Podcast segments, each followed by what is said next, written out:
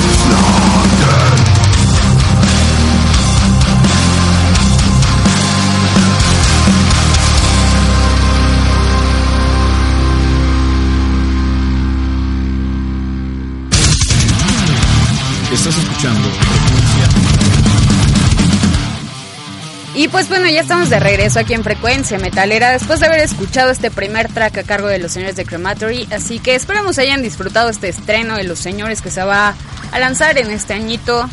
¿Cómo se llamó? todos los lunes. ¿Cómo se llamó? ¿Cómo se llamó? A ver, ¿Cómo se llamó? cómo se llamó. ¿Cómo se llamó?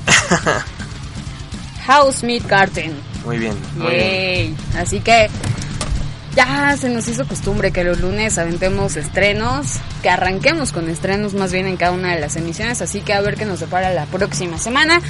Y pues bueno, ya como el tiempo nos está comiendo, ¿qué les parece si pasamos ahora sí con nuestros primeros invitadazos de esta noche?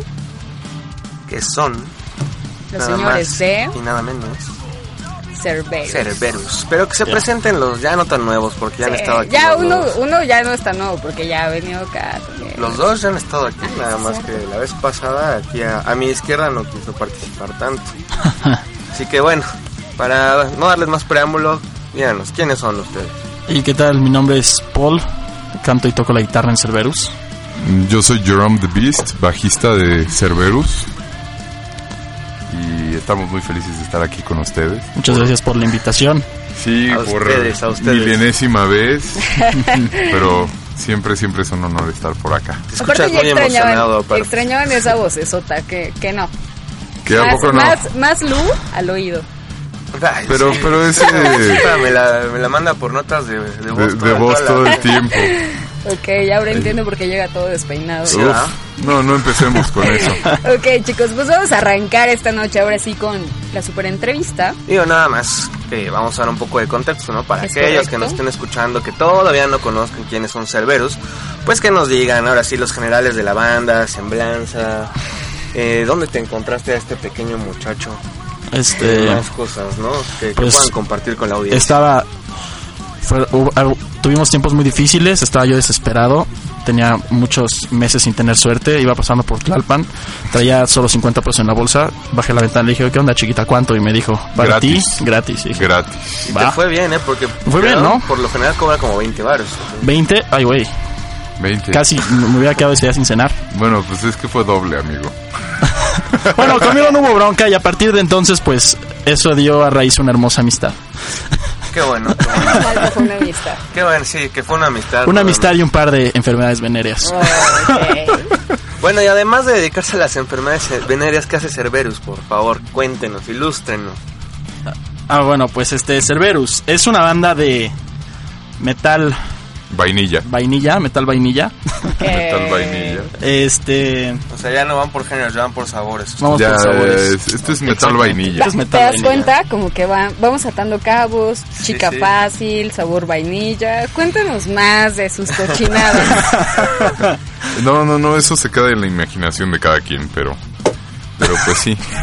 Bueno, este, pues ya, como decía, es una banda de metal vainilla, decimos porque es un metal bastante digerible, llamémoslo de un modo. Que empezó en 2014, bueno, empezó mucho antes de eso, pero pues podríamos decir que formalmente la banda empezó a salir a flote 2013-2014 con nuestro primer álbum titulado Turacá, que este estuvo a cargo de, más bien pasó por manos de personas muy talentosas. Lo grabamos con un ingeniero llamado Alan García, que se encargó de grabar a bandas como La Gusana Ciega, en un estudio que se llama Naranja Records.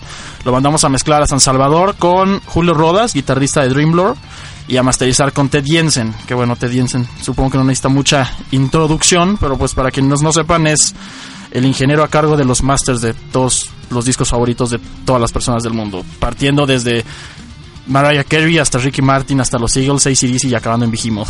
Entonces, este... Casual. Sí, totalmente. Y pues bueno, estuvimos dándole promoción a ese disco. La banda desafortunadamente sufrió unos cambios de alineación, pero nunca, nunca paró, por llamarlo de un, por decirlo de un modo. Y a finales del año pasado fue que empezamos a trabajar en nuestro nuevo material discográfico, que va a ser un EP titulado Shut the Fuck Up. Este, que fue, estuvo a cargo de el productor, aquí, aquí es donde viene énfasis en por qué somos metal vainilla. Lo produjo, grabó y mezcló, nada más y nada menos que el señor Adrián Rojo Treviño, encargado de producir, mezclar, grabar y masterizar a Panda. Metal vainilla con una cereza encima y un poquito de Un abrazo y un beso eso- para el señor suena Adrián. prometedor. Sí, ya sí. seguramente traemos una premisa, obviamente, esta noche. Así es, así es. Pero, pero, más pero todavía no adelantito, comemos claro. ansias. más claro. adelante, con es calma. Para que les demos la puntita, querido. Ah, ok, ok. que la gente se quede atenta en este primer bloque. Pero bueno, Poco a poco. aquí vemos justamente, no una cara nueva, pero sí para esta agrupación. De alguna manera es como una nueva adquisición. Que por ahí también ya tiene antecedentes de una gran banda, afortunadamente. Compartiendo y haciendo producción justamente con uno de los grandes eh, señores del death metal. Sí, el guapísimo. Mi, mi guapísimo y novio, señor David Vincent. Es correcto, lo A él adivinaste, también no le cobré. ¿Quién, No, pues, quién- quién ¿cuándo? creen que, les pas- que le pasó las venéreas al joven? Ok. Razón, Y pues bueno, razón. ¿cómo, ¿cómo se logra dar justamente este nuevo click o esta unión justamente ahora de Jero dentro de Cerberus? Pues la verdad es que fue algo que mm, fue sencillo dentro de todo, porque antes que nada fuimos, este, éramos amigos. Paul Ok. y yo nos empezamos a hacer muy amigos y mismo con, con mi guapo baterista señor Cronos, que también toca en Glassmind, es muy muy muy amigo mío y mi guapa Willy. Todos los todo, la verdad era que en Cerberus y yo pues había una amistad ya muy muy grande por decirlo así y llegó un momento en donde bueno pasaron un buen de, de situaciones de este de vida difíciles y y Paul me abrió las puertas para, para ver si quería entrar a Cerberus y fue para mí algo increíble y algo que me tiene muy feliz hasta el día de hoy y este ya que no sé te de estar cambiando de una banda de death melódico atascadón a metal vainilla es algo nuevo pero bastante padre y la verdad es que lo he disfrutado muchísimo. Más que nada el, el ambiente todo todo de aquí es, es bastante increíble. Digo, no es nada nuevo, obviamente, porque pues ya traes tu core ahí de Nuclear Chaos, ¿no? exactamente. Pero bueno, también para los que no lo sepan, eh, estamos escuchando en estos momentos a Cerberus. Está ahorita lo tenemos de De fondo, aquí una rolita que se llama Cerberus. Cerberus. Y para que se vayan dando una idea, ahora sí que vamos a, a meterles otro poquito la puntilla. ¿Cómo va cambiando el sonido del Shot the Fuck Up con Ajá. respecto a lo que estamos escuchando en estos momentos? este, una opinión. Ah, pues este, realmente la música se volvió más digerible, se volvió más, no llamémoslo comercial, pero llamémoslo dentro del metal algo un poco más mainstream. Este, estamos apegándonos mucho a esa onda de metal nuevo que se está generando mucho en Estados Unidos, que este la gente, los, los trus, le gusta llamarles mallcore, porque es lo que escuchan los niños en los mall afuera de Hot Topic. y este, pues bueno, está sonando un poco sin perder el estilo de la banda, sin perder las influencias, sin perder este, digámosle, el color. Es este música más corta, este, más straightforward, este, sin darle tantas vueltas a las cosas. Llamémosle que, digo, se me acaba de ocurrir esta comparación. Es como una zona más bonita, pero dentro del mismo código postal. ¿Me explico? O sea, es Claro, claro. lo mismo todavía, pero un poco más, es más, más in your face. ¿De dónde tomas la influencia del Molcore para traerla aquí? Bueno, más bien, ¿por qué? ¿Por qué? Pues bueno, yo desde, desde que cuando era un niño de secundaria que soñó con hacer, empezar una banda, siempre fui muy fan de bandas como Avenged Sevenfold, Bullet for My Valentine, este, Five Finger Death Punch, toda esa onda. Y, y pues bueno, fue saliendo poco a poco los, la banda con los años. Y pues siempre las influencias se marcaron entre esa onda, pero un poco más pesado porque también trae influencia de Children of Bodom y Black Label Society. Es un poco obvio por los armónicos que Sí. casi no me gusta Zack Wild. pero este fue fue como salió el primer disco de la banda. Siento que cuando tienes un primer disco quieres explotar todo lo que tienes, todo lo que sabes y todo lo que te gusta en un mismo material y como que quieres atascarlo de ciertas cosas. Y este y dentro de todo el disco quedó bastante digerible el Otur acá. Entonces, este, digámoslo como accidentalmente, fue que se hizo este género, se, se hizo sonar metal vainilla o molcore, llamémoslo. Y, pues bueno, la gente, cuando sacamos el disco a la luz, no teníamos realmente como un fanbase ni nada por el estilo. Y el fanbase que fuimos generando fue muy, muy apegado a, o sea, eran niños que escuchan precisamente Molcore. Este, tuvimos la oportunidad de tocar con una de mis bandas favoritas de toda la historia que se llama Bullet for My Valentine en septiembre. Y pues definitivamente hicimos clic con ese público porque, como les decía, accidentalmente el disco terminó sonando muy en esa onda. Era justo lo que me estaba preguntando, porque en realidad, eh, pues Molcore aquí en México no es una palabra que escuches como muy seguido. No, Eh, definitivamente no. Pero sí hay un, un público especializado aquí en México que escucha este tipo de... Sí, totalmente, totalmente. De hecho, este, hay mucho público. De hecho, un saludo a todos los fans que nos estén escuchando. Este, hay mucha gente que le gusta esa, toda esta onda. Nada más, este, son, son niños. Realmente, este, hace poco tuvimos un, tenemos una anécdota chistosa. Tocamos en bajo circuito hace unos meses y decidimos regalar boletos. Y era la dinámica era que le dieran follow a Instagram, compartieran el flyer del evento y nos mandaran screenshots de ambas cosas al, al inbox de la banda. Los primeros 20 personas que nos mandaron cosas no les pudimos dar los boletos porque eran menores de edad. ¿Cómo crees? en serio. Y siempre que recibimos así mensajes de vengan por favor a tocar a tal estado, desde sí. casi casi una chavita nos pone, oigan, ojalá puedan venir a Puebla porque este tengo muchísimas Pero ganas, tengo soy bien 15 fan, años y no puedo ir pero tengo DF". 14 años y no puedo entrar a un bar, así que creen que lo puedan hacer en algún espacio público. Nosotros así no lo habíamos pensado, pero podríamos hacer el, el tour el tour Cerberus en las escuelas y podría pegar bastante Pues bien. sí, de ¿eh? hecho sí. Hay bandas que sí lo hacen. Satanizando a los chavitos en las primarias, así Sí, que está bien que escuchen a desde gusto. chiquillos, ¿no? Pero Claro. justamente cómo, cómo va a, tomar Cerberus con esta nueva etapa las riendas de esta situación. O sea, si los están pidiendo gente menor de edad que no puede entrar a bares donde obviamente pues, hay venta de alcohol y de demás cosas, ¿cómo, ¿cómo va a cambiar con respecto a sus presentaciones en vivo? Pues, este, ahorita que lo mencionas, no sé si, bueno, ¿quién no conoce una banda que se llama Caitlyn últimamente? Este, ellos también accidentalmente cayeron en, en el en Molcore, porque siento que el Molcore va de muchos lados. O sea, Avenged Sevenfold suena muy diferente a Five Finger Death Punch, que suena muy diferente a Asking Alexandria, ¿me explico? Claro. Pero todo va de la mano. Entonces, Caitlyn cayó en la misma onda que nosotros. Hace unos meses, William y yo, mi guitarrista, nuestro guitarrista William, este, me dijo, oye, van a presentar su nuevo disco mis amigos de Caitlyn, ¿por qué nos vamos a ver? Fuimos al Caladura, también saludos a los señores de Caitlyn, por cierto, si nos están oyendo. Y este, fuimos, la verdad fue un gran show, este, me quedé con la con muy buen sabor de boca, pero a lo que voy con todo eso, el Caladura es un lugar que todos conocemos, un lugar que en casi todos, en el 80% de los eventos que se hacen ahí te piden IFE o INE, obligatoria, pero este evento empezó a las 6 de la tarde y acabó a las 8 de la noche, precisamente para que pudieran entrar menores de edad. Entonces, creo, tengo entendido que muchos bares te hacen eso. O sea, te dicen, ¿quieres que vengan menores de edad? Nada más sea, el horario tiene que tardeada. ser. Exacto, formato Un tardeada. barra libre de Fruitsy, barra libre de, de Boeing y pues a darle. unos merengazos. Los merengazos. Para los que se quieran poner rudos. Voy a hacer un rápido paréntesis. Aquí tenemos al señor Zapalou otra vez que nos está escuchando. Como todos los lunes aquí en nuestra escucha más aguerrido, te mandamos un abrazote. También tenemos ¿Qué saludos también? para Tom, por ahí también les manda saludos, chicos. el buen Tom. Tom, my beloved.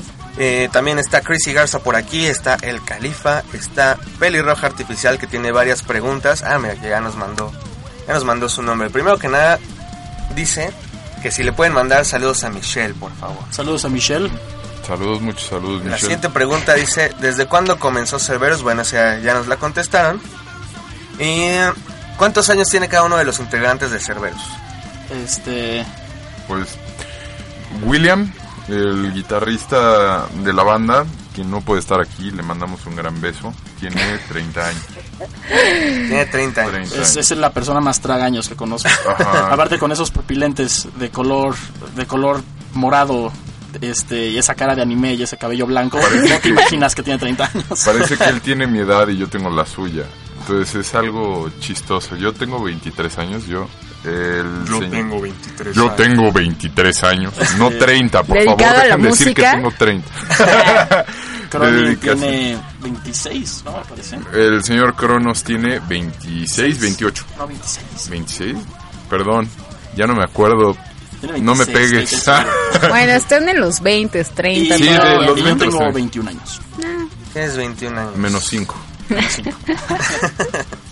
Y bueno, ¿qué más tenemos? Ah, eh, ¿tienen alguna canción preferida o que les recuerde algo? Pregunta Michelle. Este, mi canción preferida del... Digo, mi canción preferida de todas es una que está por salir. El, va a ser el segundo sencillo del nuevo material. Pero de las que ya están al aire, digo, o sea, de Lotura acá, de las que van a estar al aire en una hora, Lost for Blood. Pero sin contar esa, yo creo que de Lotura acá mi favorita es Cerberus o Divine Bloodshed. Este, ¿por qué? Pues siento que Divine tiene una parte con armonías de la guitarra que me recuerda mucho a Avenged Sevenfold. y este y Cerberus pues no sé, es, es, es mi hija favorita, llamémosla así. y de él va a decir Enslaved in Heaven. Yo tengo dos, Enslaved in Heaven, este, mm, me gusta demasiado esa canción, siento que es, eh, me da ese toque sureño, como de este metal así, y yo recuerdo, me hace recordar a David Vincent vestido de, de vaquero, Oh, David. entonces, entre esa y Cerberus, pero más que nada Cerberus, le doy mi, mi voto de, de preferida porque tiene un momento aproximadamente la mitad de la canción hacia el final en donde te hace recordar al metal de Finlandia. Y es verdaderamente Clásico, es el compás, tres clásico. cuartos. Suena super folk, como si estuvieras a, a medias de una canción de Children of Bodom o Enciferum. Entonces, a mí me, yo, yo me voy por esas dos. Hay también Predator's Desert. Uy, pero ese es para tocar, ¿no? Porque apa- esa canción tiene un, o así nada más como dato random, tiene un AKA. Siempre que la anotamos en el setlist le ponemos los panes. Porque cuando empieza la canción está tan, tan, entonces, los panes. Ya De para hecho- nosotros, de ya, hecho- a veces ni nos acordamos cómo se llama, es como los panes. ¿Cómo la vas a presentar en vivo? ¿Los hecho- panes? No. Por hecho- eso ha salido disfrazado de pan, ¿verdad? De hecho, hay una anécdota, una anécdota chistosona, así como hace un año nos presentamos en- para tocar en, o sea, nos presentamos en la competencia para tocar en Force Fest y quedamos en tercer lugar. O sea, fuimos un fin de semana, ganamos, pasamos a la final, regresamos el fin de semana siguiente y quedamos en tercer lugar. Obviamente, pues después de todo el gasto y dos días de Guadalajara, pues regresamos medio cabizbajos y veníamos, veníamos de regreso a, la Ciudad de México y, dice nuestro ex guitarrista Horus, este, bueno amigos, no se cabizbajen. Al fin de cuentas quedamos en buen lugar. Y le pregunta a uno de nosotros, a ver en qué lugar quedamos. Dice, tercero. Ok, Pero aquí bueno. eh, Kof Pagoga dice, recuerdo cuando William comenzó a cantar una canción de Belinda. ¿Eso es cierto? ah, sí, este, saludos a, a Cobb. Este, Ah, pensé que a Belinda. Dije, sí. no, lo, lo que pasó fue que Cobb junto con este dos, dos fans más ganaron cuando tocamos con Bullet for My Valentine. Subimos este una dinámica a nuestro Facebook que nos mandaban todas sus imágenes del show con el hashtag de Cerberus Order y las tres imágenes ganadoras iban a venir un día con nosotros al estudio, les íbamos a regalar una playera y un disco. Entonces, pues estuvimos ahí como una mini convivencia y, y pues bueno, William es un personaje y efectivamente se puso a cantar Belinda. No más porque sí, porque podía. sí, porque puede. Porque puede, es güera y está bien guapa también. Ok, chicos, pues ¿qué les parece? Ya que estamos un poquito adelantados y, y poco antes también de iniciar el segundo bloque. Ustedes vinieron por algo bastante importante, una premisa es. que traen esta noche, obviamente aquí en cabina. ¿Nos pueden compartir un poco de ello? El tema central es... Eh, bueno, la canción Lost for Blood. Este, bueno, pues es el primer single de esto que se llama Shut the Fuck Up. ¿Por qué decidimos que este iba a ser el primer single? Este, vamos a sacar mañana un lyric video de la canción. Y pues es una canción como para, a la hora de tocarse en vivo, pensada para interactuar con la gente. Tiene muchos gang tracks y muchas partes que son coreables. Entonces por eso decidimos enseñarles la letra de un modo más Para Formal. que se la aprendan, pues. Ok, para que- la gente que ya está atrás en controles la va a escuchar y todos van a corear ahorita, ¿sale? Nah. Excelente. bueno.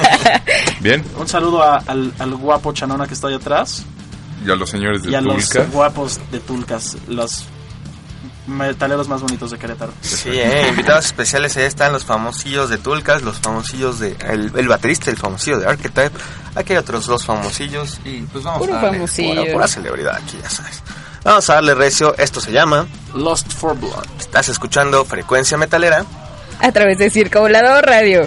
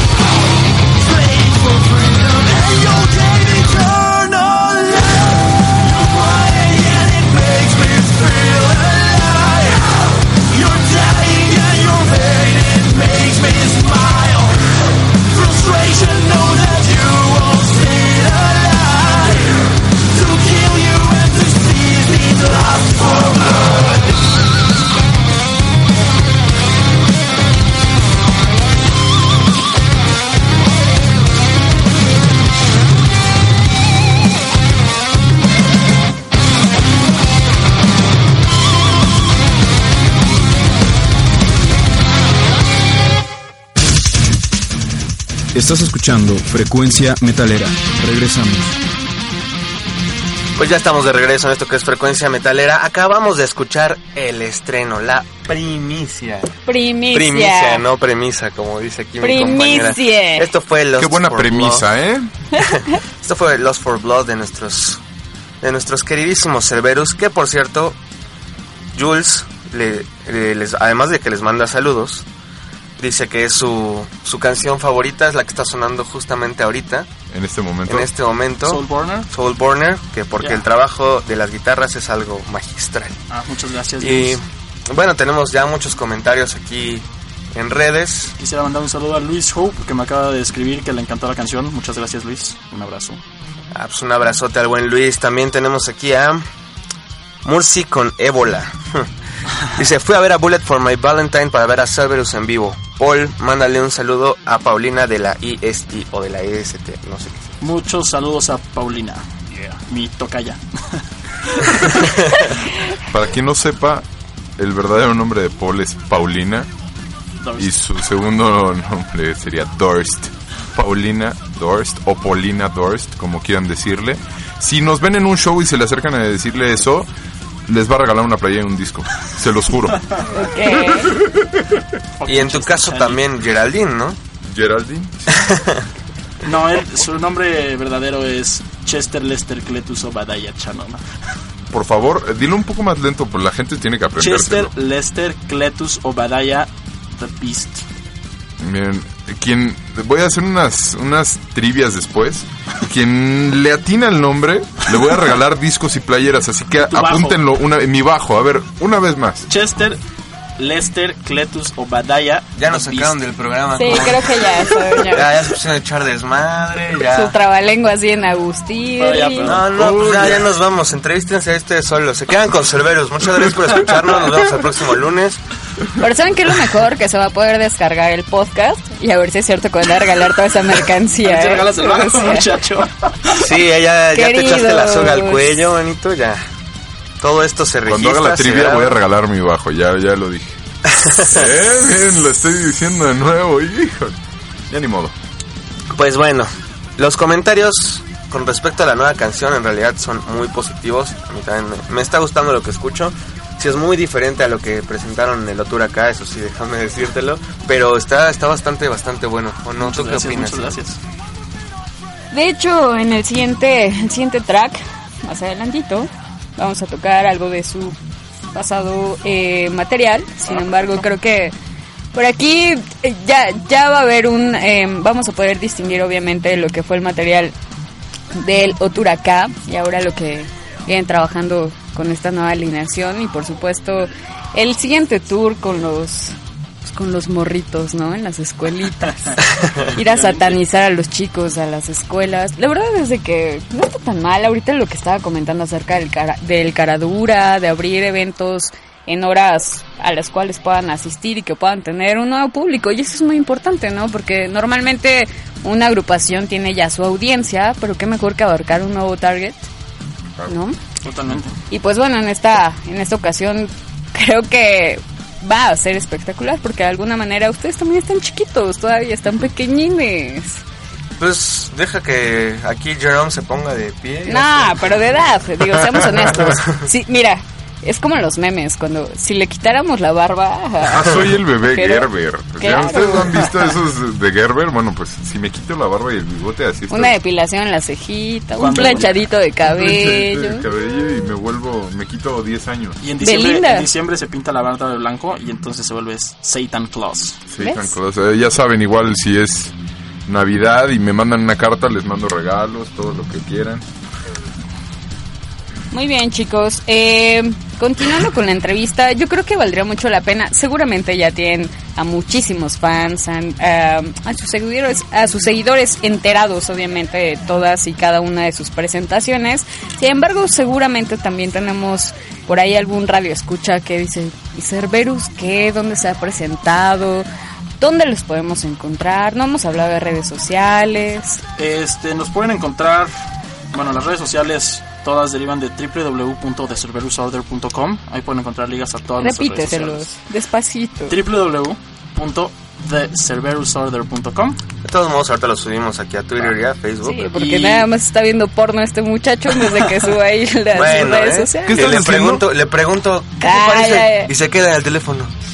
Pero Eh, eh, a mí, eh, a- la a mí me acaba de poner pues, la celoso eso. ¿Qué estás, qué estás ¿Ves? Luego te digo, luego hablamos. que Estoy revisando tus conversaciones con Paul y la neta no estoy nada Uh, feliz, ¿eh? Perdón. La página una vez más, por favor. www.thecerverusorder.com y todas nuestras redes sociales son diagonal de Cerberus Order. Y presentaciones, pues las que siguen, vamos a presentarnos el 25 de este mes en los premios de metal Calani, en el Teatro Ramiro Jiménez. Y vamos a tocar también, todavía no está este, el flyer, pero tengo entendido que el primero de julio, junto a Muluk Pax en el 246. Yeah. Excelente, pues me imagino también que ahora sí los vamos a ver mucho más seguido en los escenarios, ya que traen Sí, esta, probablemente. esta nueva producción. Probablemente. Eh, bueno, Paulina nos comenta, primero dice, Chester Lester Cletus Obadaya. ¡Eso! Obadaya. Dice, le atiné el nombre de Jerónimo porque Chester Lester Cletus Obadaya ya lo repitió otra vez. Hashtag quiero su bajo. ¿Cómo la ves? Por andar, Sorry, bro.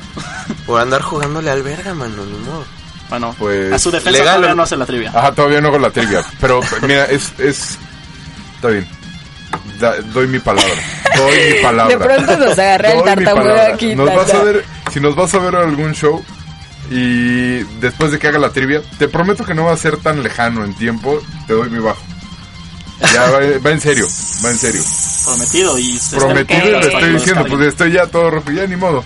Te ganaste un bajo cuando haga la trivia. Pues ahí está, Pau. Entonces, muchas felicidades y gracias por escuchar a Cerberus en frecuencia metalera. Y pues bueno, eh, el tiempo nos está comiendo un poco, pero yo creo que valdría muchísimo la pena que ahondáramos justamente en esta segunda producción que tienen, después de dos años obviamente de haber lanzado el primero el Dotur acá. ¿Qué concepto trae este nuevo disco? Este, ¿Cuántos temas va a traer este disco? Este concepto como tal, pues no maneja uno concreto, más bien cada canción maneja un concepto. Esta Lost for Blood habla de, la guerra. Este Shut the Fuck Up, la que le da nombre al EP. Es así como cuando alguien te cae muy mal y no sabes qué decirle, pues shut the fuck up, mister. De eso va. Y la otra que va a ser el segundo sencillo, este, ya todos los que nos vieron en el show con Bullet for My Valentine ya la conocen, se llama Self Made Hell, habla del karma. Este, va a ser un EP, va a consistir de tres temas y versiones alternativas de dichos temas. Y detalles del lanzamiento lo estaremos revelando próximamente en redes sociales. O sea, todo ese rollo de fecha y demás. Pero Lo que sí les puedo ir anticipando es que pronto anunciaremos el día de la preventa de Lost for Blood en iTunes. Pues ahí lo tienen para que estén totalmente... Si no les alcanza, descarguen el podcast. Exacto. Descarguen el podcast, así ya nada más lo convierten a formato WAV, lo recortan y ya tienen su canción Exacto. pirata. Ay, sí. No, Y el- no es y cierto. Hay que, hay que comprar Ya se fue el bajo, ¿eh? Ya no hay más. Ya no hay más. Si quieren discos, sí, eso va, pero ya el bajo ya se fue. No Ah, ya, o sea, ya estás regalando discos también, ah, pues a ver de una Pues vez. también si se le acercan al señor Cerberus, Y me dicen Paulina Dorst. Paulina Dorst, o llegan a decirme por mi nombre Completo. con el cual fui bautizado en esta banda. Pues Claro sí. que sí. Este, estaremos presentando todos los demás detalles este, muy, muy pronto. Mañana con el lanzamiento de la canción, del lyric video, este, que por cierto, nada más paréntesis, lo hizo un señor muy talentoso llamado Craig Gowens de 12 Inch Media, que ha hecho lyric videos para Bullet for My Valentine, Bring Me the Horizon, Mayhem, Venom y demás. Este, en fin, mañana estaremos dando todos los, los detalles acerca de, de la canción, de cómo la podrán adquirir próximamente. Y esperen muy pronto los detalles acerca del EP. ¿Cómo será este lanzamiento el día de mañana? Este lanzamiento oficial. Este lanzamiento oficial, pues será a través de nuestro Facebook. Y la hora no la sé en este momento. No me han dicho a qué hora va a salir. Estén atentos todo el día en Facebook. Mañana, mañana sabrán. Mañana O sea, denle like y suscríbanse a las publicaciones de Cerberus para que reciban una notificación en cuanto se lance el nuevo video. Que Exacto. por aquí también digo cabe mencionar y sobre todo aplaudir que el trabajo también en cuanto a arte de este EP corrió a cargo de mi estimado Santi. Ah, exacto. De hecho, este, el arte, todo el arte de, de la canción, del single, está estás, está corriendo a cabo de, por parte de Red Army Digital Art Studios de Santiago Ramos. Un abrazo, Santiago. Muchas gracias. Te rifas. El buen Santi. Puro, puro carnalito ahí trabajando juntos. De hecho, esta es la segunda vez que trabajamos con, con Santiago. Este, yo he estado muy cerca del trabajo que ha hecho Santiago para lo que hacía con Archetype. Fue por eso que lo contacté y hizo el arte de todo nuestro álbum anterior, El Oturacá. Él fue el que ha hecho todo el arte, mayormente todo el arte de Cerberus. Excelente, chicos. Pues, ¿qué les parece si nos vamos con una de sus rolas favoritas? Pero espérate, espérate, a ¿Por ver, qué? relájate, porque todavía está pasando. Paulina sigue con lo que nos mandó. No, bueno. Nos mandó un meme de un perrito diciendo el mejor puto día de mi vida. Así que, mira, para que veas, Felicidades, Toca, ya tienes un bajo. Chester Lester Lee tu sobadaya. Letu Sobadaya, ahí estás. Entonces, pues, sí, felicidades. Te acabas de llevar el bajo de ya se Chester Lester, aquí. Lester. ¿Y qué, más, te dicen por allá, Lu? Vamos a ver, vamos a ver. Ah, ya perdí los mensajes, pero... Ya los perdí. Pero bueno, básicamente, eh, felicitaciones por su nueva producción, en realidad. Perfecto, pues Lo que estamos gracias. escuchando sí está, está gustando. Eh, recuerden que el día de mañana ya va a salir el estreno oficial. No dejen, no dejen de sintonizarlo. Yo, yo tenía otra idea en la cabeza, ya se me fue, pero bueno. Hay que seguir, obviamente, en las redes sociales. ¿Las pueden repetir nuevamente, por favor? Sí, este, Facebook, Twitter, YouTube, Instagram, todo es diagonal de Cerberus Order. T-H-E, Cerberus O-R-D-E-R. Así que el día de mañana, chicos, estreno oficial de este súper sencillo Mm. los señores de Cerberus, titulado Lost for Blood. de su EP. Shut the fuck up. Excelente. Con el bajista, Chester Lester Cletus Obadiah The Beast. Y el vocalista. Paul Rath. No, no, no. ¿Qué pasó? Paulina Dorst, para todos ustedes. Paulina Dorst, Diola. Hola. Exactamente. Bueno, una última pregunta. Sí. ¿Están emocionados? Mucho, la verdad. Este, ha sido muchos meses de trabajo, muchas desveladas, este, mucho tiempo invertido. Y pues Muchas desveladas. Eso, subrayenlo. Demasiado. le ha costado a ese señor de Demasiado. ahí. Yo me dormía todos los días a las 10 de la noche y con este hombre me duermo a las 5 de la mañana. No está O sea, chido. te tiene ocupado Pero no la porque noche. estén trabajando. No, ve- no porque mantener- estamos trabajando de Por- 10 por cuando si- quiere acción. Este. Por si, por si, es nada más para reafirmar que se me pegaron sus enfermedades, para tener algo del Ok. Tommy. bueno, anyways, este, la, Ahí ver a Paulina si acepta ese bajo, ¿no? O sea, o sea, sabe con qué manos fue tocado, así que... Aguas. No, pero este, pues sí, estamos muy emocionados, la verdad. Este, grabamos hasta Santa Fe, hasta Santa Fe, hasta Lomas Verdes, perdón, hasta Naucalpan. Entonces, estar yendo todos los días hasta allá, al fin sacarlo, pues nos emociona mucho, la verdad. Que estamos ansiosos por compartir esto con todos ustedes y pues nos encantaría compartirles todo una vez, pero pues poco a poco. Estamos muy emocionados porque escuchen este primer sencillo y ojalá disfruten, lo disfruten tanto como lo hemos disfrutado nosotros. Poquito a poquito, pues va a sonar bien, bien, bien cabronzote. Cerberus, no nos queda más que agradecerles por su tiempo aquí, de verdad. Muchísimas gracias por confiar en nosotros para lanzar este, este estreno. Y pues vamos a estar atentos, vamos a estar atentos a... Muchísimo éxito con esta nueva alineación, en próximos Gracias. escenarios, por supuesto. Y pues bueno, con este nuevo EP seguramente les va a ir poca madre allá afuera. Muchas Así gracias. que Muchas gracias. salgan a rockear como ustedes saben, chicos. Y pues bueno, yo también les doy las gracias. Ya termina por el momento nuestro primer bloque. No sin antes, esperemos verlos nuevamente aquí en cabina. Seguramente ahora con otro proyecto. Nada, es cierto. No, pero seguramente con Cerberus o Nuclear Chaos, qué sé yo, ¿no? Así que, ¿qué te parece si despedimos ahora sí a los señores de Cerberus con Quisiera una de sus mandar un- rolas favoritas? Quisiera ¿sí? mandar un último saludo rápido Ok. a, Claro, claro. a Javier Gerard, que me escribió también ahorita que le encantó la canción. Saludos Javier, nada más por, entre paréntesis, ha sido un fiel seguidor de la banda desde hace mucho tiempo. Yo, yo quiero dar un último saludo. Este, no, a- tú no, vamos a, vamos a corte. no, no. Échalo. Ya. No llores y échalo. Este, ¿Ves que quiero mandarle un beso. bajo, güey? un beso, o sea, todavía que di el bajo, por favor. Este, quiero mandarle un beso totototote a mi novio Edgar Crony, baterista de Cerberus, porque ya me mandó un mensajito diciéndome que dónde está su beso. Perdón, yo le ahí quiero está. mandar un fuck you, Crony. Dice que él a ti. seguramente. Digo, lo estoy, me lo estoy imaginando. Pues vámonos rápidamente con más rock and roll. Esta rola Que la presenten los chicos para cerrar justamente con broche de oro. Esta canción, para que sea muy feliz el señor Chester Lester Cletusoba de Digo, Aya de Beast, un bajo, ¿no? es Enslaved in Heaven. Fue el primer sencillo de nuestro disco anterior Tour acá. También pueden encontrar el lyric video en nuestro canal de YouTube. Pues vámonos, Recio. Esto es Cerberus. Está escuchando frecuencia metalera. A través de Circo Volador Radio. Ya.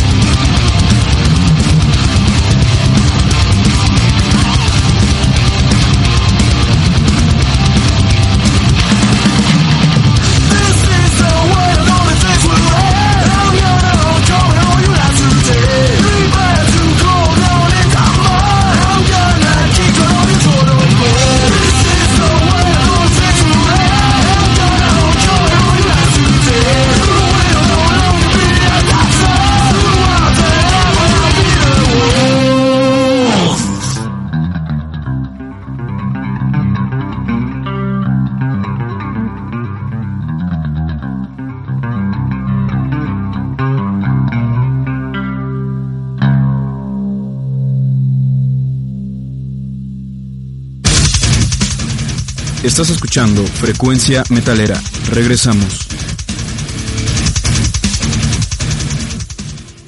Y pues bueno, ya estamos de regreso aquí en Frecuencia Metalera. Ahora sí vamos a entrar de llenísimo, llenísimo para entrar en calor, llenísimo. Esta noche, nuestro segundo bloque, segundos invitados, segundo invitadazo. ¿A quién tenemos aquí con nosotros, mi estimado Lu?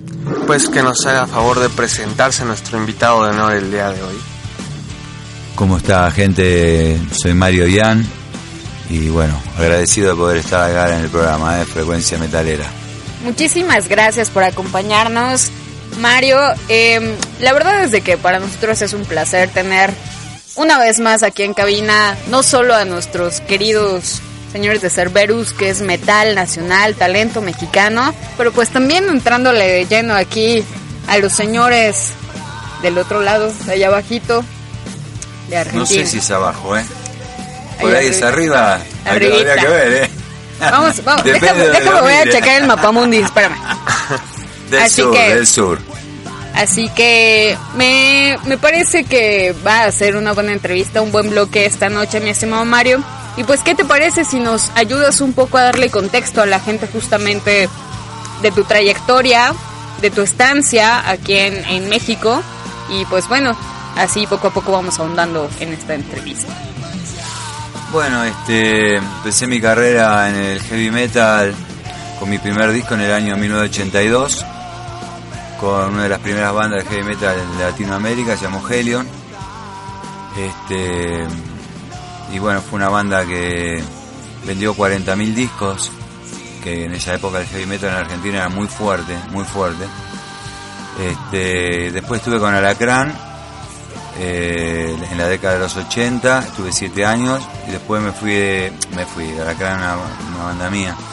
Eh, cuando nos separamos, este, yo estuve un lapso de tiempo este, haciendo otras cosas y bueno, Rata Blanca, Barilari, justo en ese momento estaban pasando un momento bastante malo Rata Blanca y se fue Adrián y entré yo y hicimos el disco Entre el cielo y el infierno y las dos primeras giras internacionales de Rata Blanca las hice yo con el, que fuimos a grabar el disco a España, primer disco grabado en el exterior también.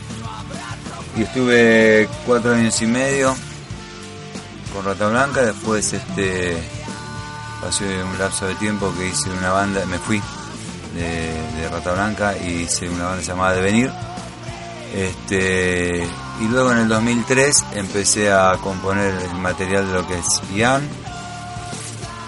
Recién en el 2005 grabé el disco. Eh, saqué en el 2006. Fue un disco que vendió muy bien también en Argentina, en tiempo de redención. Excelente. Y el segundo disco de Ian es El Nuevo Orden. O sea, las bandas fueron Helion, Alacrán, Rata Blanca, Devenir y ahora Ian y ya de Ian no me voy porque ex Ian no puedo ser. Soy ex Alacrán, es Rata Blanca.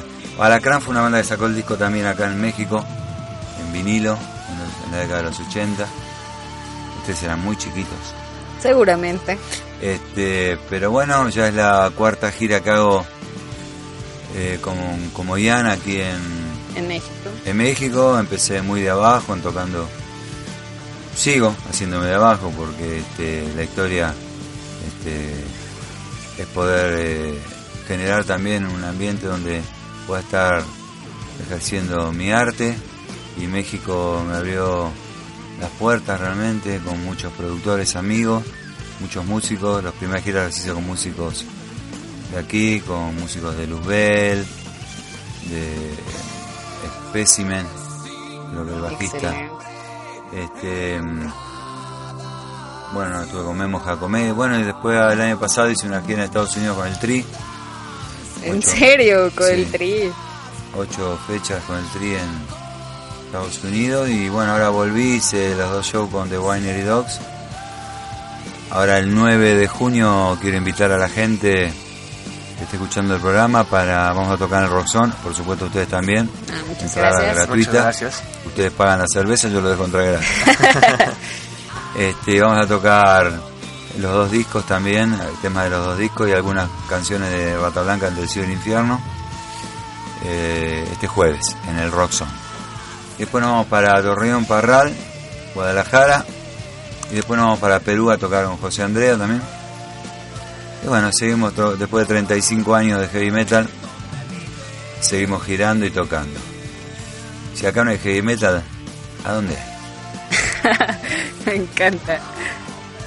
Eh, bueno, también como sabemos, eh, en el caso de, de, la trayectoria musical que hiciste, ¿cómo fue pasar de, de Rata Blanca a ser así totalmente Ian? Y pues va a forjar ahora sí la identidad musical. Bien, no, yo había hecho ya varias cosas anterior a Rata Blanca. De hecho, antes que Rata Blanca fuera, yo en Argentina ya, ya era con Helion y con Alacrán. Helion fue una banda que metía 3.000, 4.000 personas por show, una banda grande de heavy metal en ese momento. Estamos hablando del año 81, 82. Vos tendrías cuántos años? No había nacido. No había nacido. por eso. Eh, pero bueno, eh, entonces lo de Rata Blanca fue un lapso que fundimos eh, arte, porque en Rata Blanca, si bien este, yo compuse canciones en el disco, cosa que era muy difícil componer porque era Walter manejaba la composición, pero como me respetó mi carrera, también pude componer canciones y la identidad de las canciones del disco de Rata Blanca son totalmente diferentes a, claro. Rata Blanca, es un disco netamente heavy metal con canciones como Jerusalén, Bajo Control, Sida, Heredero de la Fe, Máquina, son todas canciones muy pesadas y muy este metaleras y bueno, fue como que hubo una fusión. Y cuando me fui seguí mi carrera, o sea, capaz yo me fui a la Blanca estuve varios años muy mal, muy enfermo.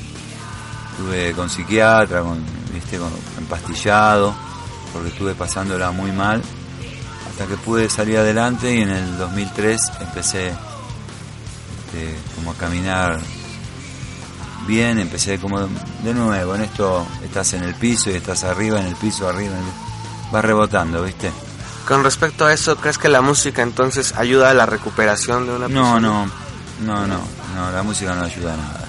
La música es el arte que sale de adentro de uno, eh, no de afuera para adentro. Es de adentro para afuera y si vos estás mal, es muy difícil realizar cosas. Este, podés componer, sí, porque el talento de cada persona siempre es, eh, digamos, es invariable. Claro. Estés con depresión, ¿no? Siempre.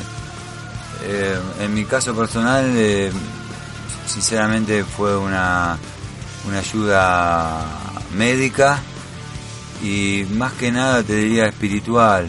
Una persona que reconocí que hay un Dios después de todo lo vivido. Entonces eso fue lo principal para mí, a saber que eh, la vida hay que vivirla de la vida, no de la muerte. Claro. Y bueno, las temáticas con las que abordas la música, ¿de qué habla, Ian? De lo espiritual. Lo espiritual. Sí. No de lo... Muchos dicen, eh, cristiano, pero en realidad no, yo no creo en la música cristiana. Yo creo sí en la música que, que vos hables de lo que tenés adentro. Yo trato de cada día de mi vida llenarme de Dios, para vivirla así, en mi forma de vivir.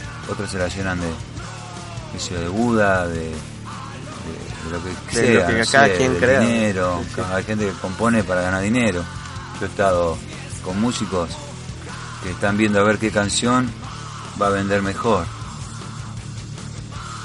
Yo jamás hice eso lo cual, eh, bueno, en mi opinión personal creo que es mucho más enriquecedor para el, para el mismo espíritu, ¿no? Escribir algo de lo que te, te mueva más allá Yo de... me enriquezco, eh, te vuelvo a repetir, eh, mi carrera y mi arte es una consecuencia de cómo estoy yo. Mis letras hablan todos mensajes espirituales de edificación porque yo me siento así. En un tiempo te hubiese hablado de otras cosas. De hecho, en la primera banda Helion las letras después me costaban, cuando quería cantar esas letras me costaba mucho porque no tienen nada que ver con mi persona. Como temas de Rata Blanca que tampoco tienen nada que ver con mi persona. Yo no puedo estar cantando Mujer Amante porque no lo siento para nada. Siento el calor de toda tu piel en mi cuerpo otra vez, estrella fugaz que enciende. No, no soy yo. Cuentan la historia de un mago que un día. No soy yo, no, no, me gusta hablar de eso. No me gusta hablar. prefiero hablar de cosas fuertes del corazón para la gente. Me sirve más, entonces yo soy muy visceral en eso, yo necesito decir, no, no te canto cualquier letra. Claro. Pues, ¿qué te parece si vamos a un bloque musical? Si nos lo permites, eh, vamos cronológicamente ahorita eh, a abordar un poquito de tu trabajo en Rata Blanca con el disco Entre el cielo y el infierno, el tema de obsesión. ¿Te parece bien? Sí. Bueno, pues vamos a escuchar esto, es Obsesión de Rata Blanca, del disco Entre el cielo y el infierno de 1994. Estás escuchando Frecuencia Metalera. A través de Circo Volador Radio.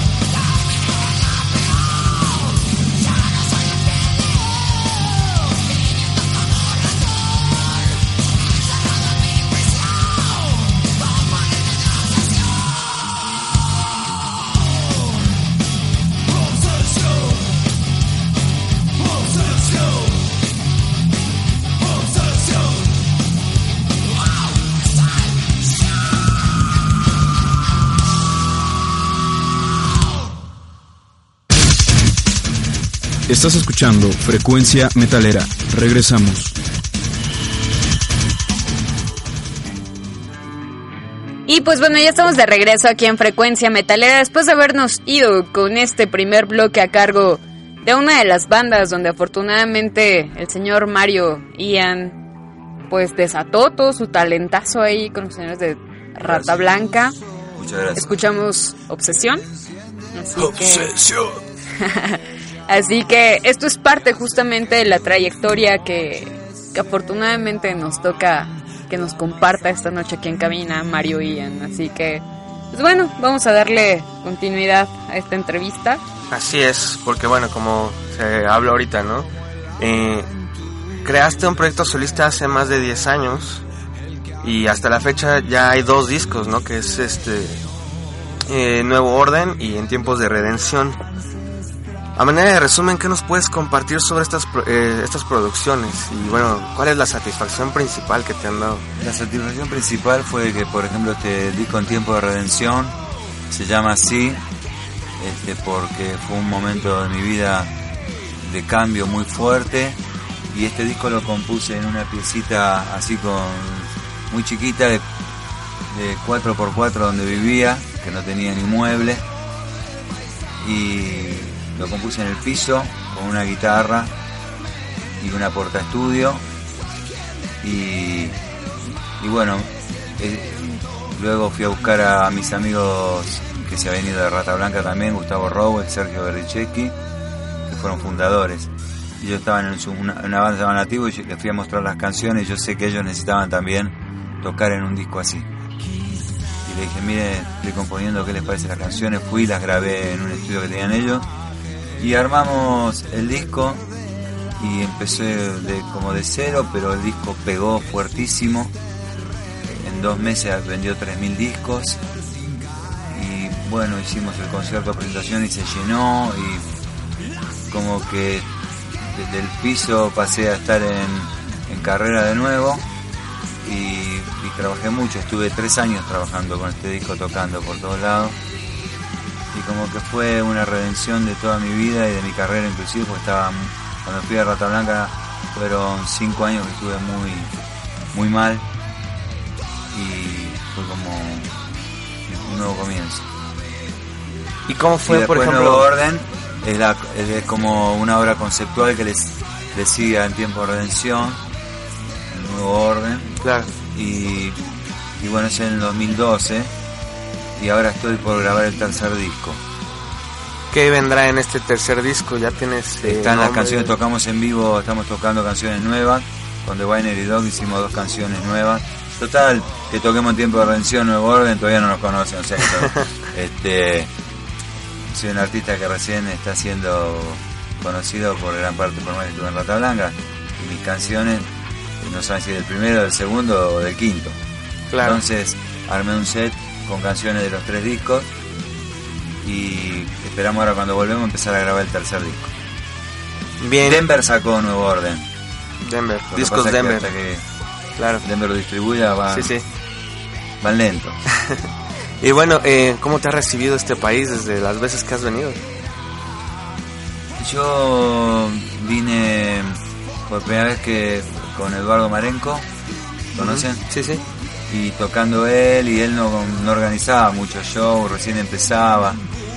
Este, y bueno, armó, me armó una banda acá y hicimos una gira, tocamos en varios lugares. Y bueno, así muy en el under, Pobre Marenco, lo volví loco, pero aprendió. Tal es así que ahora se dedica a hacer conciertos. Claro. Este, creo que fui un mentor para él. Porque yo siempre hice conciertos en Argentina, organicé muchos lugares. Este, y bueno, pienso que me sirvió a mí, le sirvió a él. La segunda etapa la hice de otra manera. Con gente de Chihuahua la hice. Este, toqué con Saratoga. Este, con varios artistas más. Así que bueno, después hice otra más, tocó Memo Jacomé, de Luzbel, ¿lo tienes? Sí. Y bueno, con músicos de Chihuahua también, que tocaban muy bien. Y esta vez me vine con mi banda, ya vi que podía, los productores confiaron más en, en mi producto, en mis discos, en mi música y me contrataron con toda la banda y pude hacerlo. Anterior tuve sesionistas, los cuales no vine tan de abajo, sino que invertí y también les pagué a los músicos. Este, no es que los usé, y, sino que los tomé pagándoles. Y bueno, después pude venir con mi banda. ¿Y el recibimiento del público mexicano cómo ha sido para ti? Siempre bien, siempre muy bueno porque me reconocen de la carrera. Yo soy una persona que hace 10 años que toco heavy metal. Soy una persona que hace 35 Claro. Este, y no te diría que no 35, te diría que 45, porque yo empecé a los, a los 15 años. Mi primer show fue a los 13 años, tocando temas de Led Zeppelin, Black Sabbath, estaba hablando del año 73. Tocando temas Zeppelin, Black Sabbath, Grand Funk, este, Todo lo clásico. sí, todo lo, yo nací con eso. Bueno, Creedence también y, y muchas bandas. Después, bueno, mis primeros shows pagos fueron a los 16 que me contrataban así en las discos, en los carnavales, en las fiestas, ¿viste? Y también tocaba eso, tocaba, tocaba el bajo y cantaba. Y después, en el 81, a los 21 años, pues grabé mi primer disco, que explotó, salió y fue Hacia muy arriba. fuerte, fue muy fuerte, sí, porque era, fue como una moda muy fuerte el heavy metal en Argentina. Todos los lugares se escuchaba heavy metal, no se escuchaba otra cosa. Ojalá. Y, la- y las aquí. discos llevaban banda de heavy metal.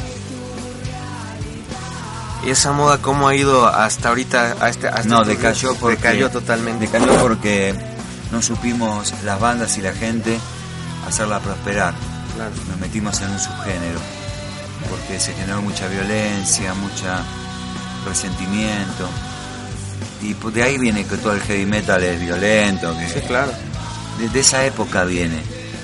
Después las bandas tuvimos que revertir todo eso y mostrar que no, que el heavy metal es un arte musical para la gente con, con cerebro, no algo que tiene que ser violento o, o bajo o costó mucho y cuesta mucho. Justamente eh, abordando un poquito ese tema, ¿no? ¿Cómo haces tú, bueno, cómo hiciste en... en- Nos echaron de las para- radios Para hacerlo. populares, nos echaron de la televisión, nos echaron de los, de los medios principales al heavy metal. Ya no fue una música que les servía, fue una pena, perdimos un lugar importante. Y es más, estamos contentos con este lugar. Y yo pienso que tenemos que estar en los lugares más altos. Te hablo del heavy metal latinoamericano, ¿eh? No te hablo del heavy metal anglosajón, porque el anglosajón se maneja en un level impresionante. Y nosotros queremos que no, que ese level está mal. Falso metal. Todavía hay gente que habla del falso metal, ¿podés creer? Retrógrados, Claro. ¿viste? Mario, yo tengo una duda. ¿Qué te mantiene dentro del heavy metal? Aparte de la pasión, obviamente, el Lo ejecutar. único que me mantiene es el propósito. Es mi propósito eh, como artista. Yo hago esta música.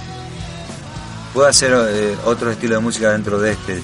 Sé cantar muy bien rock and roll, sé cantar blues, sé cantar 45 años de trayectoria, digo, Sí, sé aparte me dediqué a de cantar bandas, me dediqué a cantar canciones de, de las bandas, no fue un tipo que se encerró en lo suyo. A mí me gustaba mucho cantar eh, Zeppelin, Judas Priest, ACDC, de todo tipo de bandas, hasta los 90 me gustaron bandas como Soundgarden, Alice in Chains, qué sé yo, este, Stone Temple Pilot, Chris Cornell me parece un artista, el mejor artista de los últimos 15 años para mi gusto. Ok. Este, Sonido lo más guapo, pero... no, no, como artista es impresionante. Ese tipo sabe mucho. Eh, tocar Soundgarden, fíjate Sí. que no se puede tocar. Puede tocar Dream Theater, puede tocar un montón de bandas, porque más o menos las bandas son y tocan ese tema. No tocar Soundgarden. Es un clima musical que es muy difícil de interpretar. Este, pero son, bueno, lo que te quiero decir que yo lo tengo por propósito esto. Fue el propósito de los nueve años, yo sabía que iba a dedicarme a esto. Ah, puedo pasar por fuego, puedo pasar por un montón de cosas, pero el propósito siempre me va a mantener haciendo esto porque, como dice una canción, ahí está este tema. El tema se llama Nunca dejaré el heavy metal y a mi fe. Habla de propósito, no habla tanto de heavy metal. Habla de propósito de vida.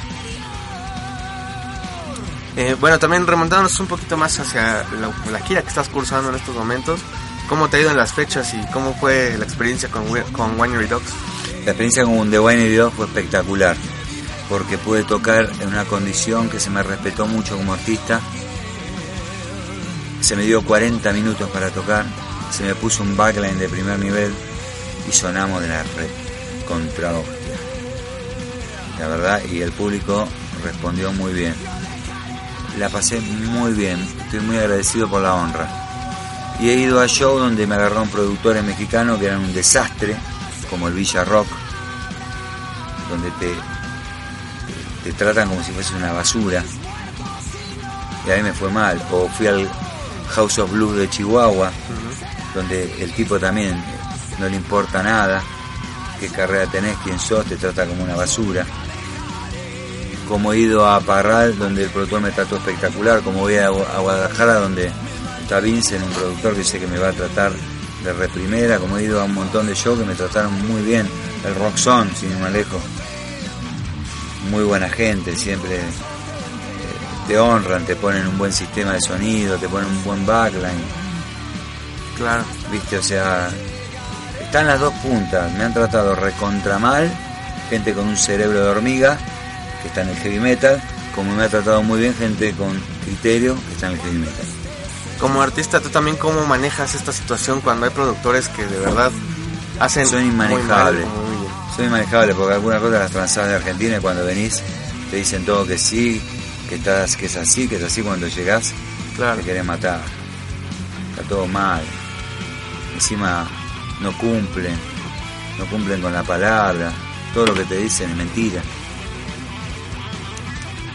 Pues bueno, creo que algo relevante o algo importante aquí es que hagamos sonar el rock que trae Mario Ian, la marca que trae hoy día Mario Ian. ¿Y qué les parece si nos vamos con este segundo track? Ahora sí, de tu autoría, mi estimado Mario.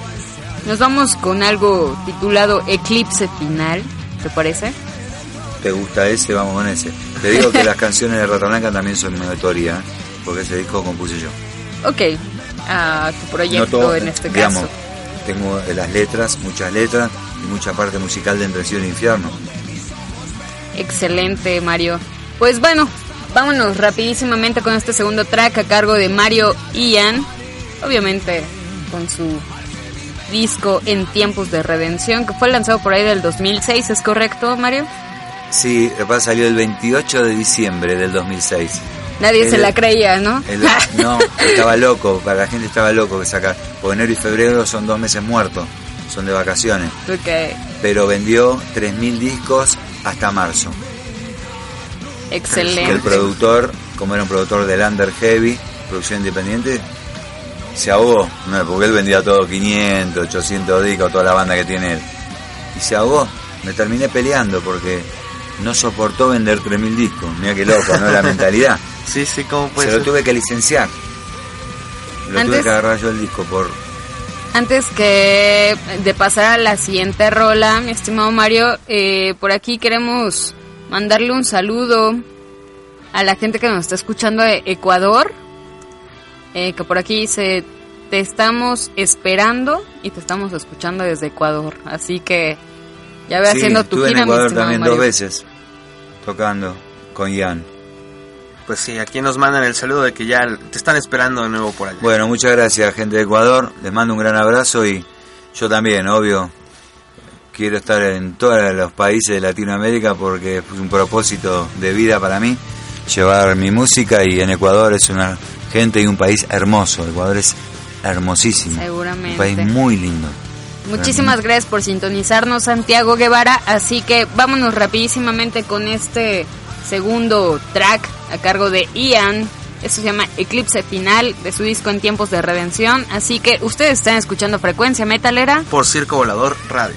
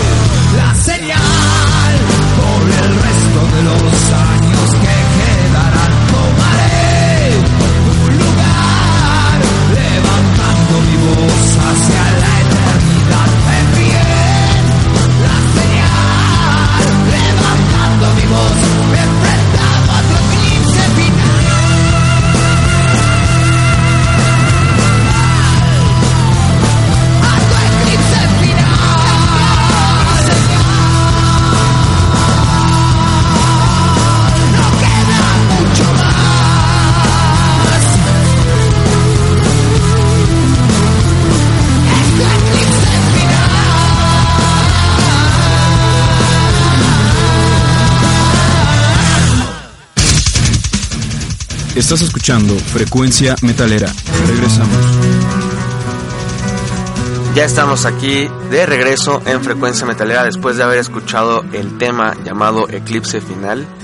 Que bueno, aquí detrás de- del aire me estabas contando que habla de ti. Yo me gustaría un poquito ahondar sobre eso, ¿no? ¿Cómo es que plasmas tu, tu, tu propia personalidad en los temas? Bueno, Eclipse Final habla de una momento donde una un núcleo de gente empezó a criticarme re fuerte sobre mi persona, y sobre cosas que eran mentiras, que eran muy injustas, porque y bueno, les hice esta canción dedicada a ellos, este, que habla de mi persona, de todo lo que yo tengo conquistado y recorrido. Y, y solamente eso, ponerle delante de, la cara qué es lo que, desde la crítica qué fue lo que ellos construyeron, Claro. ¿viste? Porque el que critica es el tipo que nunca construye nada. Igual que el que se queja, el que se queja es el tipo que nunca da nada. Y el que critica es el tipo que nunca construye nada. El que no da y no genera, critica y se queja. Y termina, y termina como objeto de, de una canción. Y termina como objeto de una canción. Perfecto lo que decís. Muy bien. Y yo sigo girando por todos lados. Músicos, ¿eh? Te estoy hablando. Sí, sí. Y ellos desaparecieron como músicos. Ya ni tocan. Por ejemplo, ¿no viste? Precisamente por no construir, pues ahí está. ¿no? No, los que más hablan son los que menos hacen. Claro. Eh, bueno, también eh, aquí tenemos alguna pregunta del público que nos haya mandado. Dame dos segundos. Justamente que estabas hablando de que plasmas las letras de la espiritualidad Sí. en, en tus discos. Sin embargo, que ya te habían hecho el comentario de que a veces se puede interpretar como cristiano, pero no lo es. Yo soy cristiano. Eres cristiano. Sí, no tiene que ver que, la- que hay pizza cristiana, hay Pues sí. tornillos cristianos. Yo no, no creo que tenga que poner un rótulo. Yo hago música para toda la gente y hablo de lo que yo. Entonces, que, o sea, el que habla de Saibaba es música saibabista. Los budistas, Billy Sheehan es budista. Claro. Que Wayne es una banda budista.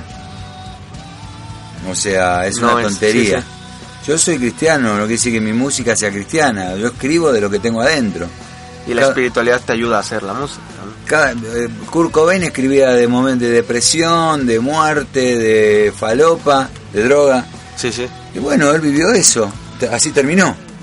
Con todo su éxito y todo su, su dinero. Está todo bien, es un músico alucinante. Pero pobre, que la vivió mal. Y yo, en lo personal, hablo de lo que tengo adentro, de lo que me lleno. ¿Y cómo te, gusta, cómo te gustaría que el público que consume esta música lo interprete? o ¿Qué mensaje quieres que se lleve? Yo hago rock metal y las letras espero que les sirva a las personas, mis letras, porque estoy seguro que todo lo que hablo lo viven o lo vivieron o lo van a vivir. Claro. Y, y parte de una, de una cuestión de, desde ese momento, plasmar principios que, digamos, que, que edifiquen, que fortalezcan, que, que te haga bien, que puedas sentir, ah, esto me está pasando, ah, mira, viste, Claro. Eh, como un tema como pacto con tu libertad. El pacto con tu libertad lo hice desde una depresión muy profunda, pero sabiendo que iba a salir adelante. ¿Entendés? Que iba a poder lograr Sí, sí. empezar a caminar en sanidad y empezar a caminar para generar cosas. No me quedé en, en- en la depresión, en la, en la angustia, en el fracaso, en la frustración que tenía, sino que me vi más allá de cómo estaba. Y es así como se... Y es así como expreso las letras. Sí, sí. No, no, no me gusta hablar de lo social, que está todo mal, que tengo enemigos, que todo, ¿viste? Eh, Es más, hasta cuando tengo enemigos hablo de cosas buenas. Porque digo, no, mira, yo estoy haciendo esto, esto y esto, ¿vos qué haces, viste? Sí, o sea, no que digo, no, porque ellos caerán, porque son malvados y yo soy el bueno. ¿Viste? Me parece Claro. una pelotudez esa letra. Y bueno, quitando de lado ahora el tema lírico, musicalmente, ¿qué, qué propone Ian? O sea, digamos, en lo técnico. Musicalmente eh, están trabajadas las canciones y arregladas y producidas artísticamente son canciones de lo que yo hago. Yo hago música pesada, de que nací. ¿Entendés? Hago música pesada, o sea, de que empecé a tocar. Claro. Nunca toqué otra cosa, qué sé yo. Toqué siempre, eh, digamos, y Beatles y Creedence serían bandas que en esa época era eso, ¿no? Zeppelin, Deep Purple, Black Sabbath, 60, te hablo del 68, yo tenía 8 años, 9 años. El Zeppelin 2 me lo compré en el año 72, por ejemplo. El disco Black Sabbath. Y, eh, no, el primero que tuve de Sabbath fue Sabbath Bloody Sabbath. Muy buen disco. Muy buen disco, fue uno de los primeros que me compré, yo era chiquito. Claro. O sea, yo viví eso. ¿Me entendés? Y después, bueno, me gustan otras eh, corrientes musicales muchísimo. Te diría que hay artistas del pop que me gustan también, ¿por qué no? Sí, por supuesto. Co- eh, Durán Durán, me- no te digo que me apasiona, pero Queen me encantaba. Este, vivía mucho Queen, pero ya Durán, te dije Durán Durán era de los 80, te diría los 70, no sé, ahora no me viene ninguna cabeza, pero escuchaba mucha, mucha música. Y ahora que estás, bueno, que ya llevas rato también tureando por aquí por México, ¿qué bandas de metal mexicano te han llamado la atención, por ejemplo? Bueno, me gustó mucho este el Luzbel de, de, de- ¿cómo se llama? El de guitarrista, ¿cómo se llama? Eh, de Greñas. De Greñas. Sí. Escuché, me gustó lo que estaba haciendo. Es muy buen guitarrista, suena muy bien. Este, mm, bueno, Transmetal tiene sus cosas buenas también, tiene mucho huevo, es una banda tiene pelotas, ¿no? Claro. Este, el otro día toqué en Querétaro y se subió a tocar una banda de, de nosotros en Argentina decimos pendejo, pero a los que son chiquitos. Sí, sí. No es un insulto en Argentina, pendejo. Este, de, de pendejo, de pibes chicos. Claro, claro. Y se pusieron a tocar una banda así media corn y tocaban bárbaro, la verdad. Impresionante, me quedé ver el show porque me gustó mucho realmente. Este, y otras bandas, eh, bueno, eh, Skydan, Skyline son muy buenos. son muy buenos. Este, no quiero olvidarme de, las bandas, por ahí hasta tengo banda de amigos, tengo muy mala memoria, pero Skydan muy buena banda. Raxas también, una buena banda. Este, bueno, esas me acuerdo ahora, pero sé que hay varias y no me viene a la cabeza, pero Y bueno, nos quedan escasos dos minutillos, pero también me gustaría que pudieras como contarles a los escuchas, este programa tiene muchos escuchas que son músicos que van empezando en sus carreras. Tú que ya tienes una trayectoria muy grande, ¿qué consejo les podrías dejar a ellos? Principalmente que analicen el por qué van a desarrollarse en la música. Si lo van a hacer por gusto, por hobby, porque les gusta o por propósito. A mí siempre me dicen, vos haces lo que te gusta. Yo no hago lo que me gusta, ¿sabes cómo la sufro? Si, si, si fuese por mí hubiese dejado la carrera muchas veces. Porque yo esto es una carrera para mí, no, yo digamos, esto no lo hago, esto la- hago trabajo y ya que está me dedico a esto. No, esto lo hago yo como propósito de vida. Este, entonces, bueno, analizar eso como para aprender a caminar en el negocio de la música, porque el talento no es suficiente. Vos podés ser muy talentoso y nunca llegar a nada. Eh, está la otra parte, la empresarial. De hecho, las bandas que llegan alto son las que se manejan bien empresarialmente. Por ejemplo, hablamos de Rata Blanca, no es música nada más Rata Blanca. Walter Jardino es un empresario Claro. de primer nivel, es, es más empresario que músico para mí. Él está viendo a ver con qué generar cosas con, y es un tipo que no se cae en- nunca, siempre está generando cosas nuevas, pero por su mentalidad empresarial. La banda cree que tocando bien y sonando bien van a llegar. Te aseguro que no. Yo tuve bandas que sonaban increíbles. En el 82 Helion, nadie en Argentina tocaba como Helion. Los músicos eran impresionantes. Es más, yo era el peor. Eh, porque el bajista, el baterista y el guitarrista eran increíbles. De hecho, todos los músicos eh, importantes de Argentina venían a la sala de ensayo a escuchar cómo tocábamos. Y sin embargo éramos cuatro idiotas que no supimos manejarnos. Y metíamos 3.000, 4.000 personas, pero no ganábamos un peso. No, no sabíamos cómo, cómo seguir con la banda. No nos manejamos bien y terminamos separándonos. Y perdimos algo que era muy importante, que era el éxito. Claro. No nos supimos manejar. Y eso lo vas aprendiendo con el tiempo también. No, mejor no, no, chicos, no lo aprendan con la experiencia. apréndanlo con mentores. Paguen para aprender si tienen que pagar. Aprendan con mentores, con productores artísticos. No salgan con la banda todos juntos, triunfaremos porque así no es la carrera. No, es tener mentores que te digan por acá, anda por acá, hace esto, eh, agarra, pagale una cena a un músico exitoso. Que te diga cómo es. Pues ahí lo tienen. Ese es un muy buen consejo del señor Mario Ian. Yo te doy muchísimas gracias. es más, si quieren, paguen una cena a mí. También todavía que está aquí en México aprovechen, ¿no? y es hora de cenar, así que aprovechen. Claro. Pues Mario, te doy muchas gracias por venir a este programa. Eh, ahora sí ya nuestro tiempo ha llegado a su fin. Pero, contá conmigo para otro momento que quiera que esté acá. cuando quieras. Che, le quiero mandar un gran abrazo a mi amigo Tom Ávila, que nos ayudó allá en el aeropuerto, con el bajista que lo detuvieron. este Porque se llama Ger- Germán García. el- y se ve que había, con ese nombre, había violadores, Sí, estafadores, eh, asesinos, ladrones, porque el pibe más bueno, ¿viste? Lo único que se llama Germán García. Ese Eh, fue su crimen. su crimen, fue llamarse crimen. Bueno, muchas gracias por, eh, por el espacio. Eh, contá conmigo cuando venga acá a México, vengo al programa y seguimos hablando. Claro que y sí. le mando un gran abrazo a la audiencia de Frecuencia Metalera. Y los invito a todos el 9, el jueves 9 de junio. Vamos a estar en el Roxon, entrada gratuita. Tomávila si no venís, no sos más mi amigo. Pues ahí lo tienen todos los que nos están escuchando. Especial tú, Tom, tienes que presentarte a ese show.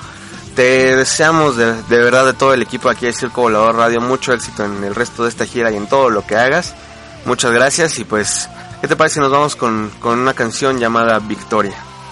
Me gusta ese nombre. Me gustaría que la presentaras tú y nos dieras un poco Esta de canción se llama Victoria y es porque siempre al final de camino, por más que las cosas estén negras, mal, todo mal, la pérdida, el fracaso, la frustración, siempre hay victoria.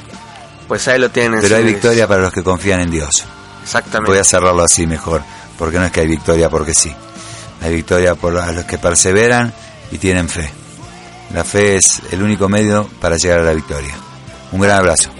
Ahí lo tienen, él fue Mario Ian, estuvieron escuchando Frecuencia Metalera, nos vemos el próximo lunes en punto de las 8 de la noche. Yo soy Lu Alpizar, su conductor, nos estaremos viendo la próxima semana. Muchas gracias a todos y bueno, no nos queda más que decirles, están escuchando Frecuencia Metalera por Circo Volador Radio.